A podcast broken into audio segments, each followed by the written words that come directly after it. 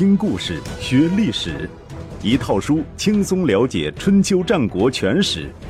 有声书《春秋战国真有趣》，作者龙震，主播刘东，制作中广影音，由独克熊猫君官方出品。第一百五十八集，刺客助阖闾上位二。但是，当阖闾见到妖离本人，对他能否完成任务还是产生了怀疑，因为妖离实在是太瘦了，一副弱不禁风的样子。妖离看出了阖闾的担心，说：“夏臣身体单薄，迎着风站一会儿就僵硬了，背对着风则一下被吹倒。但是只要大王有令，我就一定能完成。”阖闾干笑两声，沉默良久，说：“庆忌的吴勇举世闻名，万夫莫当。先生有心替寡人解忧，寡人心领了。只不过这件事对您来说恐怕太难了。”妖离说：“说难也不难，只要您下定决心，没有办不到的事。”阖闾说。庆忌不但武勇，而且聪颖过人，警惕性很高，只怕您难以接近。妖离说了一句此后遗臭万年的话：“我听说安于家庭之乐，不为君王服务，乃是不忠不义之人。请让我装作得罪您，您杀了我的妻儿，斩断我的右手，再放我逃跑。这样的话，庆忌必定会相信我。”读史至此。倒吸一口凉气，阖闾却大为愉悦。对于统治者来说，需要的不就是这种视妻儿如草芥的忠义之士吗？他走下朝堂，对着妖离深深做了一揖，道：“那就拜托先生了。”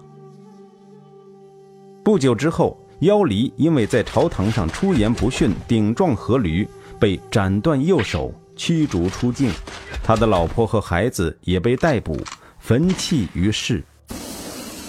妖离一路走，一路向别人诉说他的冤情，辗转来到魏国，求见庆忌，说：“阖闾无道，世人皆知，我不过是当面劝谏了他两句，便落得如此下场。”庆忌一看，这个人被阖闾整得家破人亡，半身残废。真是够惨的，便将他留下。过了一段日子，庆忌对妖离越来越信任，让他跟在自己身边，寸步不离。有一天，庆忌乘船渡过黄河，只带了妖离和几名卫士。庆忌立于船头，欣赏黄河壮观的景色。妖离有意无意地站到上风的位置。趁其不备，悄悄拿起短矛，借着风势狠狠地刺穿了庆忌的身体。庆忌突然受此重创，竟然屹立不倒，反手抽出短矛，鲜血喷涌而出，迅速染红了船板。妖离死死抓住矛柄，还想再刺。庆忌单手一使劲，将妖离连人带矛提起，进入河中，连进三次，然后提上来，扔在甲板上。这时候，庆忌也因失血过多，快撑不住了。卫士们一拥而上，拿刀抵着妖离。庆忌脸色苍白，不怒反笑，对左右说：“天下敢行刺我的人，恐怕只有这小子了。”卫士们想要杀了妖离，庆忌阻止道：“这是勇士啊，岂可一日而杀二勇士？我死之后，你们切不可为难他。”让他回去复命。庆忌死后，妖离果然被放走。庆忌的卫士还护送着一路南下。乘船渡过长江的时候，妖离站在船头，默默无语，一副若有所思的样子。船到江心，他半是自言自语，半是说给旁人：“我牺牲了自己的老婆孩子来侍奉君王，是不仁。”为了新君而杀死旧君的儿子是不忠，受了人家的恩惠而侥幸活命是不义。有这三条罪状，我哪里还有脸活在世上？说完，跳江而死。妖离赐庆忌的故事在中国历史上流传很广，而且常常被引为信史。但严肃的历史学家一般认为编造的成分居多，甚至可能完全是出自杜撰。不管怎么样，阖闾最终铲除了国内的反动力量和潜在威胁，坐稳了吴王的宝座。伍子胥也因此立功，成为阖闾的亲信。据说。阖闾曾经问伍子胥：“寡人想要使吴国变得更加强大，称霸天下，您有什么建议？”伍子胥的反应是下跪、流泪、磕头，说：“下臣不过是从楚国流亡而来的外乡人，抛弃了自己的父兄，让他们死无葬所，魂无祭祀，在楚国获罪受辱，来投奔大王。您不加以责备，就万幸了。”哪里敢参与政事？阖闾心想：别装了，你做梦都想着利用吴国的力量来为自己报仇，怎么突然谦虚起来了？但嘴里说的依然很客气。如果不是您，寡人现在还屈居人下。今天诚心向您请教，您怎么打起了退堂鼓呢？伍子胥继续撒娇。下臣听说，给君王排忧解难的人，看似风光，其实危险。只要问题解决了，就会被君王抛弃。阖闾一听，有点不耐烦：“您放心好了，寡人不是那种人。说正经事，吴王偏安东南，交通不便，沼泽众多，常闹水灾，国家无险可守，老百姓没有依靠，仓库里没有几颗存粮，田地都荒废在那里。”该怎么办？伍子胥不敢再废话，老老实实回答：“治国之道，安君治民是上策。吴国的起步较晚，基础设施不完善，必须先修缮城池，加强守备，发展经济，整顿武库。”阖闾很高兴，寡人便将任务交给您了，大胆去干吧。伍子胥于是主持修建了吴国的首都。也就是后来的姑苏城。这座城的特别之处不在于大，在于其因地制宜，暗合风水，借天地之气威慑邻国。据《吴越春秋》和《越绝书》介绍，伍子胥修建的姑苏城其实是一大一小两座城。大城周长四十七里，设城门八座，水门八座；小城周长十二里。设城门三座，皆有门楼，分别位于西南北三个方位。小城的西门称为昌门，因传说中的天门昌河而得名，又名破楚门。南门称为蛇门，门上有木蛇，头在北，尾在南，象征着越国向吴国臣服。姑苏城建好之后。吴王终于有了个像样的都城，阖闾又请来名将干将为他铸造兵器。干将是吴国人，以善铸剑闻名于世。他的老婆莫邪也是铸剑高手，男女搭配，干活不累。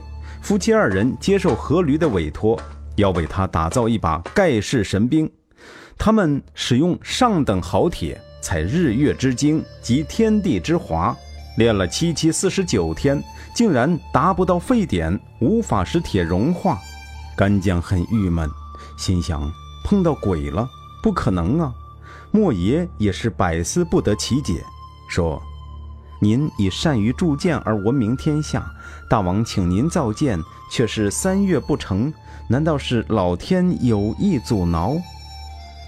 干将垂头丧气道：“我也是这么怀疑。”莫爷说：“我听说自古以来，神物出现在世上，必须要有人点化。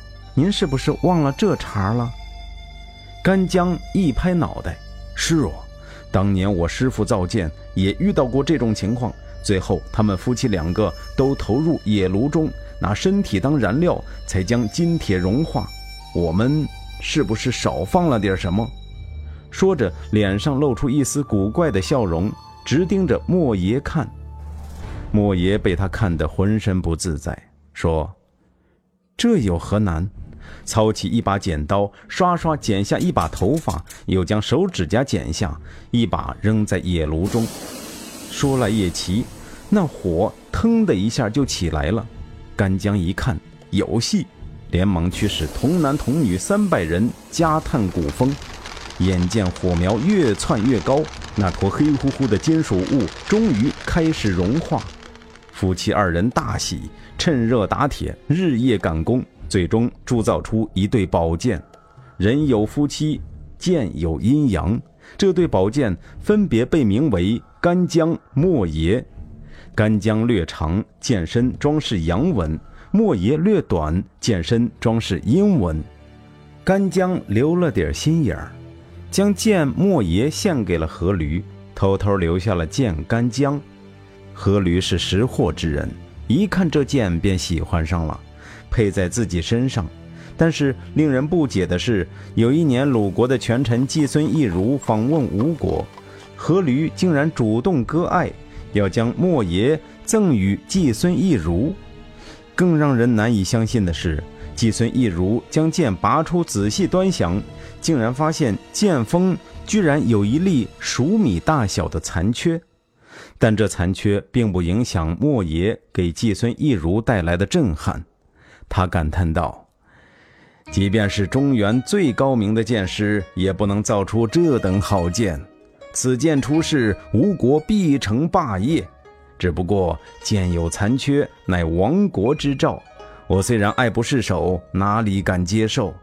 将剑奉还阖闾。”吴越春秋写的这个故事已经相当怪异，相比之下，《搜神记》的记载更为离奇。《搜神记》中，干将莫邪变成了楚国人，不是给阖闾铸剑，而是给楚王铸剑，花了三年功夫才铸成雌雄二柄。当时莫邪怀孕，快要生了。